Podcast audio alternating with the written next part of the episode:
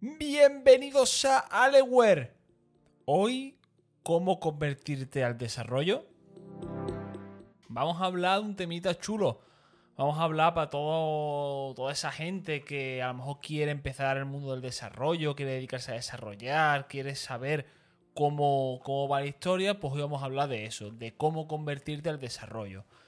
Voy a contar, bueno, unas pautas de qué es lo que tienes que hacer para empezar, los distintos caminos que hay, algunos ejemplos y te voy a dejar un montón de recursos, tanto gratis como de pago, para que, bueno, que tú veas y si te apetece, pues que explores el mundo este y, y a lo mejor te interesa. Como siempre, puntito verde para todos los públicos. El rojo es fuertemente técnico, el azul a toma por culo, la verdad. Lo he quitado.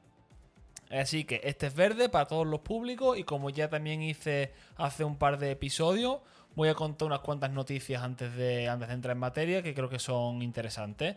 Vamos al lío. Empezamos con las noticias. Si no te has enterado, seguro, vamos, seguro que te has enterado. Si no te has enterado de esto, pues no sé. Pero vamos, Elon Musk ha comprado Twitter y ha empezado a ponerlo todo un poquito patas arriba. Ha despedido un montón de gente que después por lo visto ha llamado para que vuelvan porque se ha arrepentido, no sé muy bien por qué. Eh, a esta gente se trata del equipo de desarrollo como del equipo de moderación de contenido. Además, una de las cosas más sonadas es que quiere empezar a cobrar 8 dólares al mes por mostrar el cheque azul. ¿Vale? Este cheque azul que se lo daban a gente relevante, importante o, bueno, enchufado. También dice alguna gente que eran, pero bueno, da igual. Este cheque azul Ahora, si quieres tenerlo, pagas 8 dólares al mes y lo tienes. Si no pagas, no lo tienes. Más cositas. He descubierto una cosa que a veces es súper interesante, que se llama Rusty Hermit, que es un unikernel que te permite empaquetar código Rust, C o C++, Go o Fortran directamente con las librerías del kernel del, del, del ordenador, del sistema operativo. Bueno, sistema operativo no, perdón. Directamente con el kernel. Entonces permite ejecutar eh, código o software en máquinas sin necesidad de, instalar un sistema operativo. Eso está súper chulo para el tema de computación en la nube, de IoT y este tipo de cosas. Y si no tienes ni idea de lo que es un unikernel, no te preocupes porque me ha parecido también interesante. Igual hago un programita dentro de dos semanas o, al siguiente. Otra cosa, las Meta Quest Pro. Eh, Meta, lo que antes era Facebook, ha sacado unas nuevas gafas de realidad virtual. Además, estas gafas vienen con realidad aumentada, es decir, que tienen unas lentes que son transparentes, tienen unas cámaras y permite proyectar cosas o que tú veas cosas en tu entorno. Eso es lo que es realidad aumentada, además de, realidad virtual. Y van a costar unos 1.800 euros o así. Y por último, bueno, por último no, eh, no sé si tampoco si te has enterado, pero han impuesto una, interpuesto, mejor dicho, una demanda contra Microsoft, GitHub y OpenAI por el tema este de Copilot, de la inteligencia artificial que, te ayuda a programar o que programaba sola, entre comillas. Y la denuncia es por temas de copyright, porque dicen que han robado código de gente que estaba bajo una licencia que no permitía usarlo y tal igual. Así que bueno, a ver qué acaba el tema. Y ahora ya sí, por último, eh, ha muerto a los 100 años, hace muy poquito, Kathleen Booth. Tú dirás, ¿quién? O a lo mejor no, y sabes quién es. Bueno, pues esta mujer era, bueno, fue una de las pioneras en la informática en el mundo y fue la creadora del lenguaje ensamblador. Bueno, pues ha muerto a los 100 años y nada, pues este, este, este programa va dedicado a ella, di que sí. Así que nada, entramos en materia, vamos allá.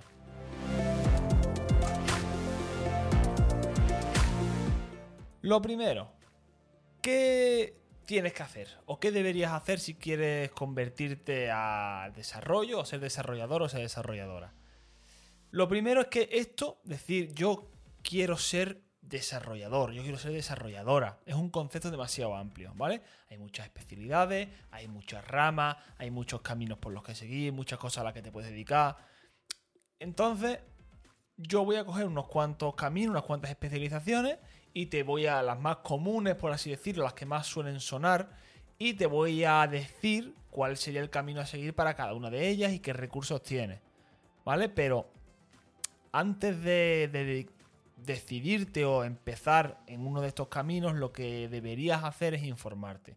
Informarte un poco de por qué quieres convertirte al desarrollo, qué es lo que te gustaría o qué, qué harías si te dedicases al desarrollo, eh, qué opciones hay sobre todo, ¿no? Y de esas, pues a ver qué hace cada una de, de esos perfiles, a ver cuál te gusta más.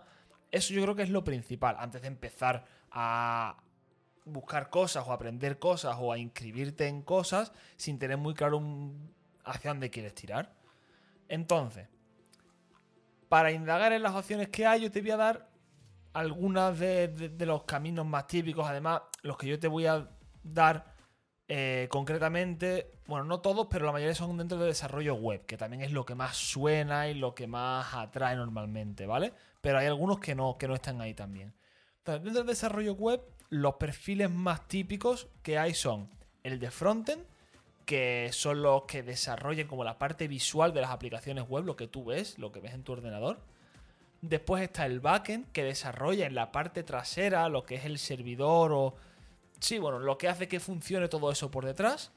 Después están también los que se llaman SRE, que antes se llamaban de sistemas, que en algunos sitios lo llaman DevOps. Bueno, SRE, sistemas, son los que se encargan de gestionar y administrar el sistema para que todo funcione. O sea, también es de la parte de atrás, pero no es tanto el desarrollo de lo que es el sistema para que funcione lo que tú ves, sino de la gestión de la infraestructura, de las máquinas, por así decirlo, del entorno en el que todo eso está funcionando.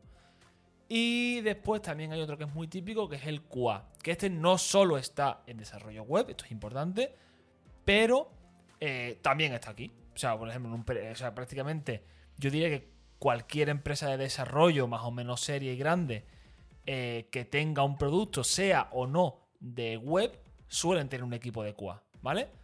Pero bueno, este lo incluye en desarrollo web porque sí, pero no es únicamente desarrollo web. Eh, entonces el equipo de QA es Quality Assurance, aseguramiento de la calidad, un equipo de calidad. Básicamente se dedican a ver y a comprobar y a certificar que el código está bien, que el producto sigue unos estándares de calidad, que todo funciona como debería y que nada se rompe cuando se hacen cosas nuevas, etc. Y además, eh, fuera de esa especialización, fuera del desarrollo web, quiero decir, hay otras especializaciones, como son, por ejemplo, seguridad informática, que no tiene mucho misterio, o sea, lo que es el nombre, y desarrollo de videojuegos, que tampoco tiene mucho misterio lo que es lo que se hace ahí. Entonces, lo que yo te recomiendo es que explores las diferentes opciones que hay, no solo estas, sino más allá de, lo que yo te acabo de contar, y que en base a eso, pues tires por un camino o por otro. Lo que sí que creo que se debería hacer prácticamente en cualquiera de las opciones como un primer paso es elegir un lenguaje con el que empezar a aprender. Entonces también esto depende de dónde, por dónde vayas a tirar. No es lo mismo que vayas a empezar con desarrollo web, que con desarrollo de videojuegos, que con desarrollo, o sea, que con que con seguridad informática, que a lo mejor si prefieres irte a desarrollo de sistemas empotrados o si quieres irte a IoT. Depende un poquito de por dónde vayas a tirar, el lenguaje también depende. Entonces, si quieres irte a desarrollo web, por ejemplo, ya sea frontend o sea backend, yo creo que una muy buena opción para empezar es JavaScript o TypeScript.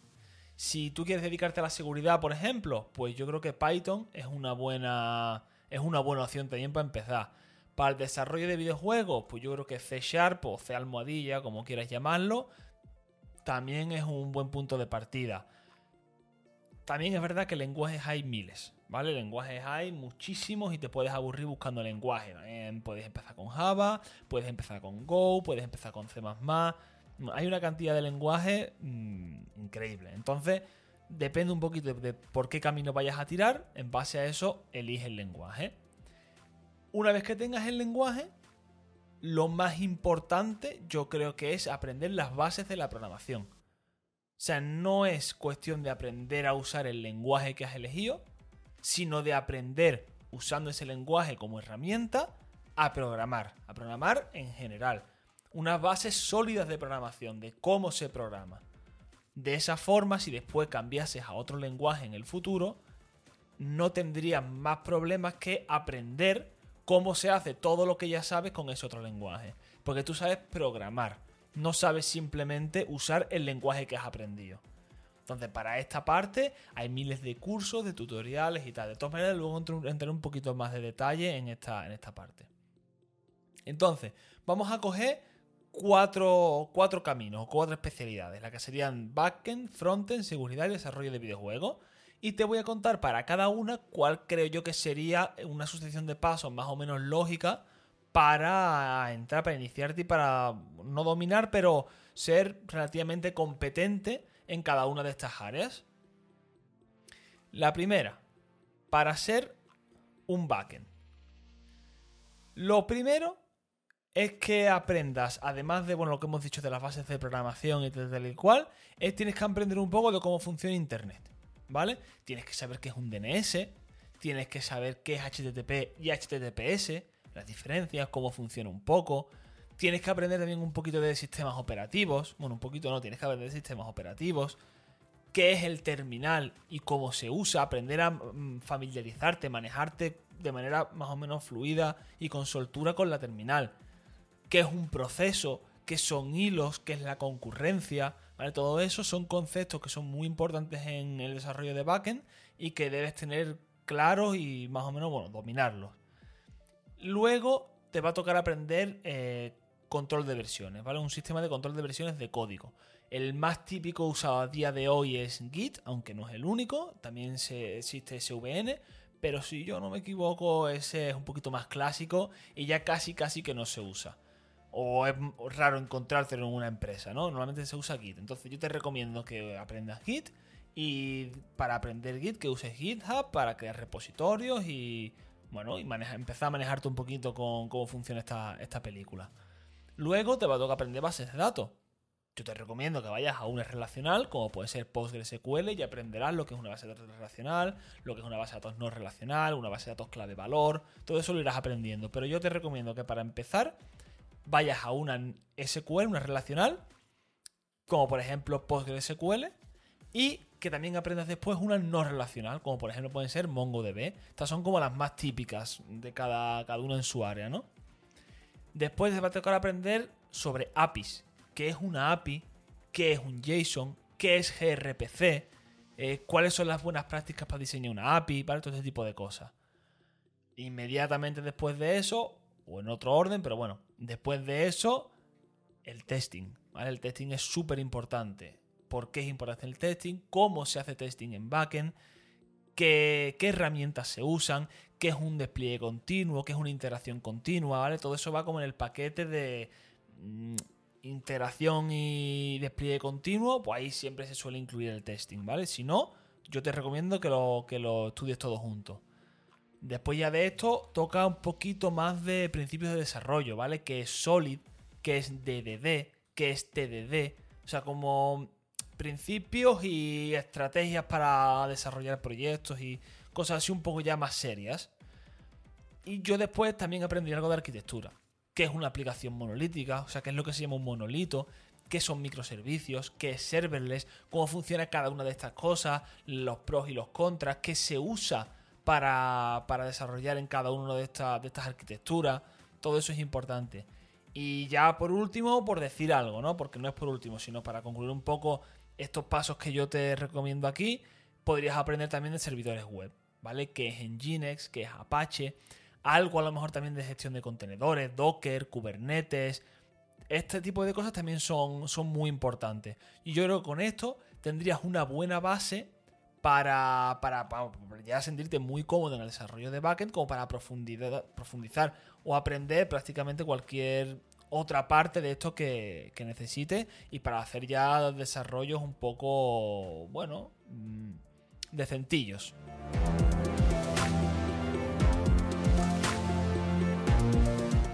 Vamos ahora al frontend, ¿vale? Esto es muy similar a la de backend hasta la parte de aprender qué es Internet y cómo funciona Internet, ¿vale? Porque eso también vas a necesitarlo en frontend. Después de saber eso, aquí yo te recomendaría que empezaras a aprender lo básico de HTML, CSS y JavaScript, ¿vale? Que es lo que se usa principalmente en el desarrollo de frontend. Primero las bases, ¿vale? HTML, eh, CSS y JavaScript, de donde partió todo. Después vas a tener que aprender también control de versiones como, en, el otro, como en el otro camino. Aquí también podrías aprender algo más de seguridad en la web, como por ejemplo Course o Content Security Policy. Este tipo de cosas son importantes y también para que, te suenen y que sepas un poco qué son y para qué sirven. Eh, después vas a tener que aprender también gestores de paquetes, aunque esto también en backend podría venir bastante bien, ¿no? Pueden ser, por ejemplo, NPM o Yarn, ¿vale? Son muy típicos en el desarrollo de, de frontend con Node. Y también puedes aprender herramientas de postprocesado de CSS, como SAS o PostCSS, valga la redundancia. Y cuando domines esto, yo ya iría por un framework. Te vas a un framework de desarrollo frontend, de los más famosos, como puede ser React, Angular o Vue, y apréndelo, apréndelo pero en profundidad. No es un poco a ver qué es esto, cómo funciona, de qué va, no, no, no. Apréndelo en profundidad. Y ya con esto suele venir de la mano aprender a usar herramientas para ayudarte en el desarrollo, como son los linters, los formatadores de código, los empaquetadores o bundlers que también se les llama, como Webpack, ¿vale? Esto suele venir de la mano. Y ya de ahí puedes pasar también a algo más elaborado de CSS, como algún framework de CSS si te apetece. Y igual que en backend, te va a tocar aprender testing, ¿vale? Cómo se hace testing, pero en este caso en frontend, cómo se prueban aplicaciones de frontend. Y aquí también va de la mano con el despliegue continuo, la integración continua y tal. Y también después puedes aprender un poquito más acerca de lo que es lo que se llama el server-side rendering, cómo funciona, cómo se generan páginas estáticas, etcétera, ¿no? Y ya cuando domines todo esto, pues puedes empezar a ver más framework, más herramientas de desarrollo de aplicaciones móviles, como pueden ser React Native o Flutter, aplicaciones de escritorio como Electron, o sea, este tipo de framework para aplicaciones de escritorio, etcétera, ¿vale? Eso yo creo que sería como un buen también unos buenos primeros pasos para tener unos buenos conocimientos también de frontend y poder de ahí saltar ya a, cosas más, más, en profundidad o hacer ya proyectos, pues, igual que antes, un poco más, más decentes.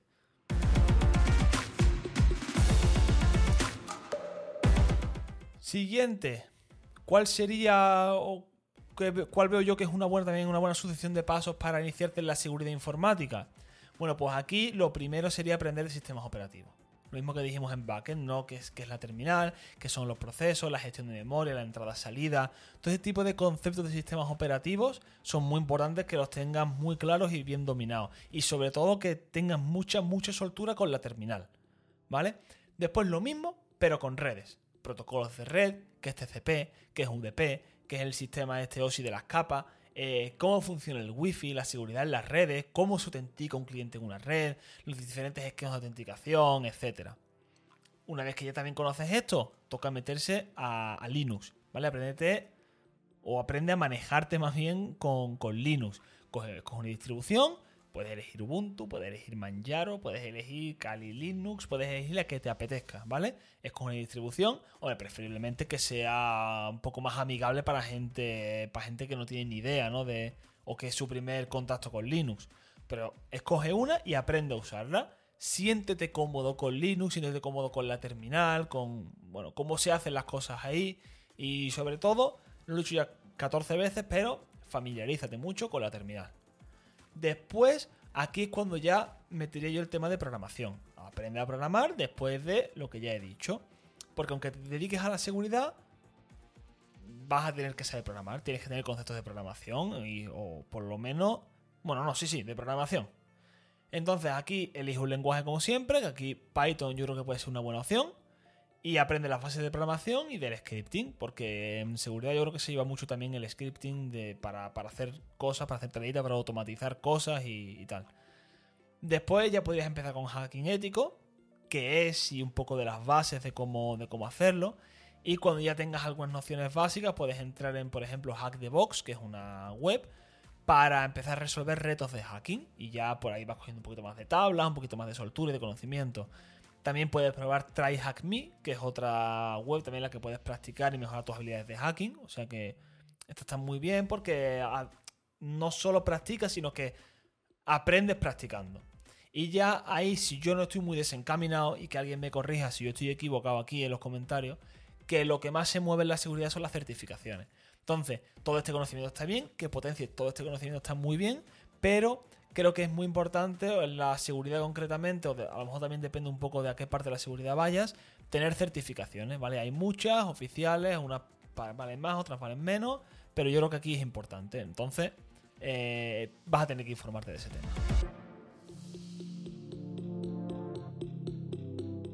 Y ya por último vamos con el desarrollo de videojuegos.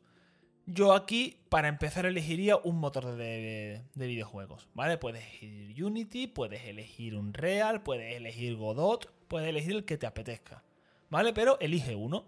Y una vez tengas el motor, ya vas a saber, o vas a tener muy, muy, casi muy, muy claro con qué lenguaje empezar. Unity, por ejemplo, el, que, el lenguaje que más se usa es C Sharp en Unreal es C++, en Godot puedes usar su propio lenguaje si no recuerdo yo mal y también puedes usar C Sharp y alguno más si no me equivoco, pero bueno, cuando elijas el motor vas a tener claro el lenguaje con el que empezar. Y ahí toca aprender, o sea, dar un pasito atrás por así decirlo y aprender lo básico de programación, es lo que yo te recomiendo. En vez de empezar directo, aprender desarrollo de videojuegos, aprender cómo funciona el motor y cómo desarrollar para ese motor, yo iría un pasito más atrás antes y aprenderías lo básico de programación con el lenguaje que hayas escogido, para tener unas bases sólidas. Porque ya, una vez que tengas eso, sí que puedes ponerte a aprender y a profundizar y a dominar el motor que has elegido. Y cuando ya se, como ya sabes programación, yo creo que te va a ser mucho más sencillo. Y empezar a hacer cosas ya sabiendo de programación te va a ser más cómodo y más, más natural, por así decirlo.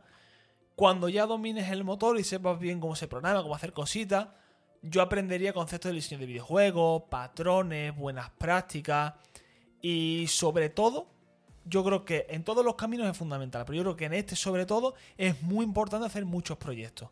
Eh, cuando te vas a dedicar al desarrollo de videojuegos, si es desarrollo, ¿eh? Porque después puedes dedicarte al mundo de los videojuegos, pero dedicarte, por ejemplo, a la animación, o a la texturización, o al diseño de escenarios, o a diseño de personajes, o a diseño del, del juego en sí. Yo qué sé. Hay un montón de especializaciones, pero yo aquí hablo del desarrollo concretamente. Entonces, si te vas a dedicar al desarrollo, yo creo que es muy importante que hagas muchos proyectos. Haz muchos juegos, que sean pequeñitos, que sean más grandes, como tú quieras. Pero haz, muchos juegos, practica muchísimo. Y esto es muy importante en el desarrollo de videojuegos, pero también es crucial en todas las demás. O sea, elijas el camino que elijas, practica mucho, haz muchos proyectos, desarrolla mucho, aunque sean cosas pequeñas, aunque sean cosas a medias, entre comillas, aunque sean cosas que ya están más que hechas, da igual, aquí no se trata de innovar, se trata de practicar y de aprender. ¿Vale? Entonces, ¿qué recursos tienes? Bueno, pues en Internet mm, hay mil millones de tutoriales y guías para aprender de todo, ¿vale? Y programación no es diferente. Hay muchísimas. Entonces, si tú quieres algo más reglado o algo más estructurado, por así decirlo, tienes eh, Udemy, ¿vale? Que es una plataforma de cursos en la que, bueno, hay cursos de todo. Y de programación hay muchísimos, de, de videojuegos, de ciberseguridad, de backend, de frontend, de desarrollo de aplicaciones, lo que quieras, o sea, lo que quieras, hay de todo. Si quieres algo todavía más reglado, más estricto, por así decirlo, pero también mucho más caro, tienes la opción de los bootcamps. Un bootcamp es un curso intensivo para aprender a programar. Bueno, para aprender una de estas especializaciones en realidad, ¿vale? Porque los bootcamps también están especializados. Los hay de web, que, suelen que sueles aprender backend y frontend, las dos cosas juntas, y ya tú después decides qué es lo que te gusta más. Los hay de, si no me equivoco, específicos de desarrollo de aplicaciones móviles. También los hay de ciberseguridad específicos, los hay de desarrollo de videojuegos específicos. O sea, para la especialización que quieras, casi casi seguro que hay un bootcamp, ¿vale? Es, mucho más reglado, mucho, como digo, más, más estricto, está mucho más claro el camino a seguir, pero también es mucho más caro. También en España al menos, no sé en otros países cómo va, hay una opción que son las FP, que se llama la formación profesional. Entonces suelen estar muy enfocadas a algo concreto y también las hay de desarrollo, de diseño de aplicaciones, de, de videojuegos. Si no me equivoco, creo que también hay alguno. Entonces también puede ser una opción.